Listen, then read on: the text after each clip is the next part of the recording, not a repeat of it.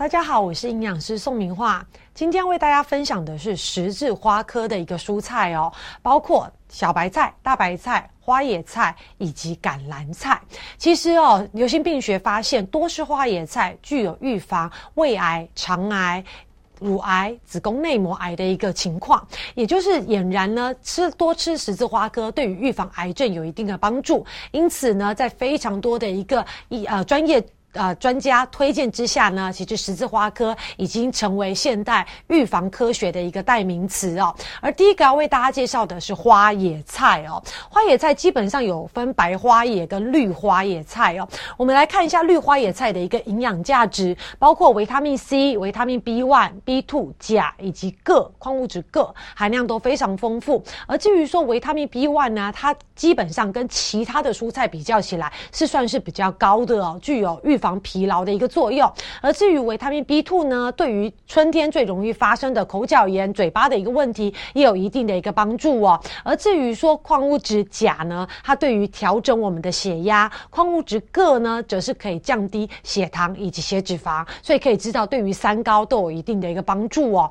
而至于说花椰菜，其实它有少量的一个甲状腺肿大的一个物质，所以如果你吃过量，再加上你点的食物又吃的不足的话，可能就容易。引起所谓的甲状腺肿，但是这个问题呢，其实在。过度就是花椰菜本身确实的煮熟之后就比较不会有这个问题了，而且再加上现在我们吃的食盐里面也都有加碘，所以就比较不用担心十字花科所导致的甲状腺肿的一个情况。而至于说花椰菜呢，其实家里的婆婆妈妈都知道，它处理起来不是这么容易哦。主要有两个原因，第一个它的结构的问题，第二个呢，因为其实呃花椰菜它本身病虫害蛮严重的，而且比较不容易发生发现，所以呢。农夫在种植的过程中会加蛮多的农药的，因此呢，正确的清洗方式呢，我们把花野菜买回来之后，记得要一整颗，先不用把它切开，一整颗浸泡在水里面，大概五到十分钟，就可以降低稀释农药的一个残留。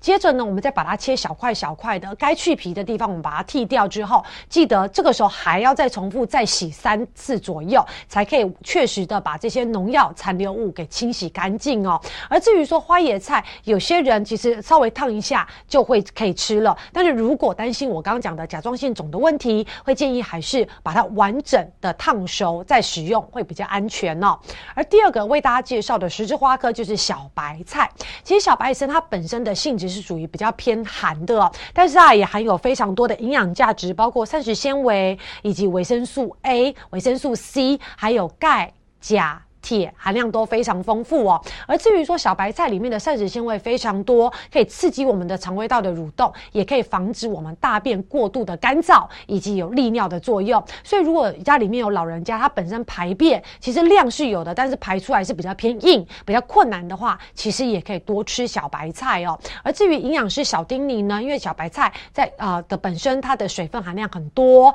如果你在烹煮的过程中稍微久一点的话，就比较容易老，因此记得用大火快煮，让叶子保持鲜绿，口感比较脆、爽脆的一个状况是比较好的哦。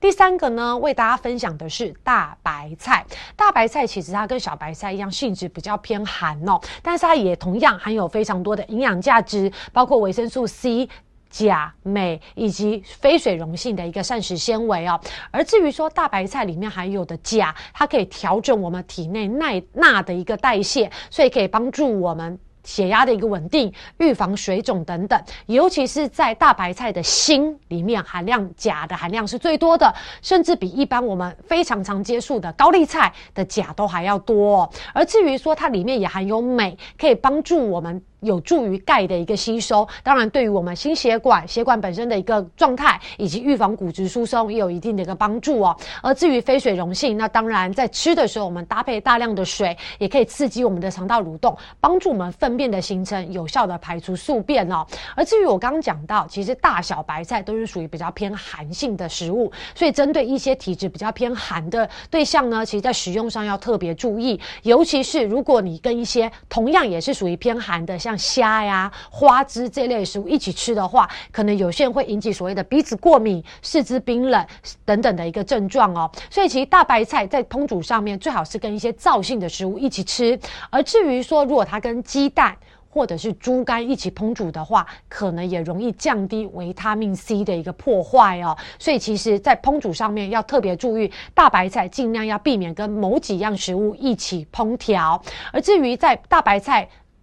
还要特别注意一点呢，就是如果你的白菜，因为大白菜我们买回来其实都是量是蛮大的哦。如果你已经有部分少部分是已经腐烂了，你不要觉得可惜，最好是整个就丢掉了，不要只把腐烂的地方切掉，其实其他的部分也都受到影响哦。有腐烂的一个大白菜的话，记得不要食用，因为它可能会容易造成胀气，引起甚至缺氧、恶心、呕吐、头痛等等的一些食物中毒的一个症状哦。所以记得大白菜。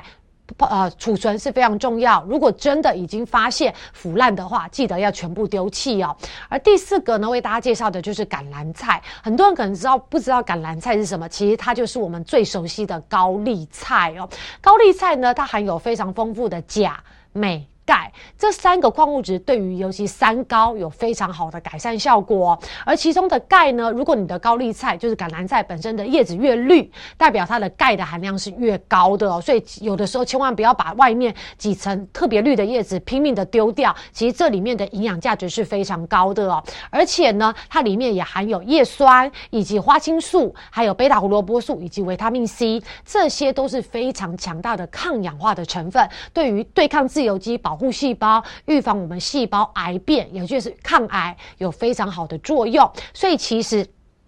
国外已经把高丽菜，也就是橄榄菜，誉为三十种抗癌蔬果之一哦。特别大家要注意，而且高丽菜也被认为蔬菜之王。而至于说在台湾，其实一年四季你都吃得到高丽菜，但是还是要提醒民众哦，一般其实高丽菜它的盛产的一个啊年份呃月份是每年的十一月到隔年的三月哦，因为这个时候的温度大概是在二十二度以下，是比较符合高丽菜生。长的一个季节，所以你也会发现，一般火锅店大部分的菜盘其实也都有高丽菜，正好是符合秋冬的这个季节哦。所以记得要吃蔬菜水果，维持最好的营养价值，一定要当季当令。虽然高丽菜一年四季都有，但是最好吃的一个时节，营养价值最高的是每年的十一月到隔年的三月。那当然，如果今年。冬天特别长，那也许可以延长到四月、五月。但是记得温度只要慢慢开始升高，像现在夏天温度绝对不可能低于二十二度。那这时候吃的可能营养价值就不会来的这么多。所以其实，在十字花科上面，其实对于抗癌、抗氧化的一个部分，在我们生活中，因为现代人压力非常大，污染源非常多，对于我们的细胞保护、远离自由基的破坏，其实是非常有帮助的。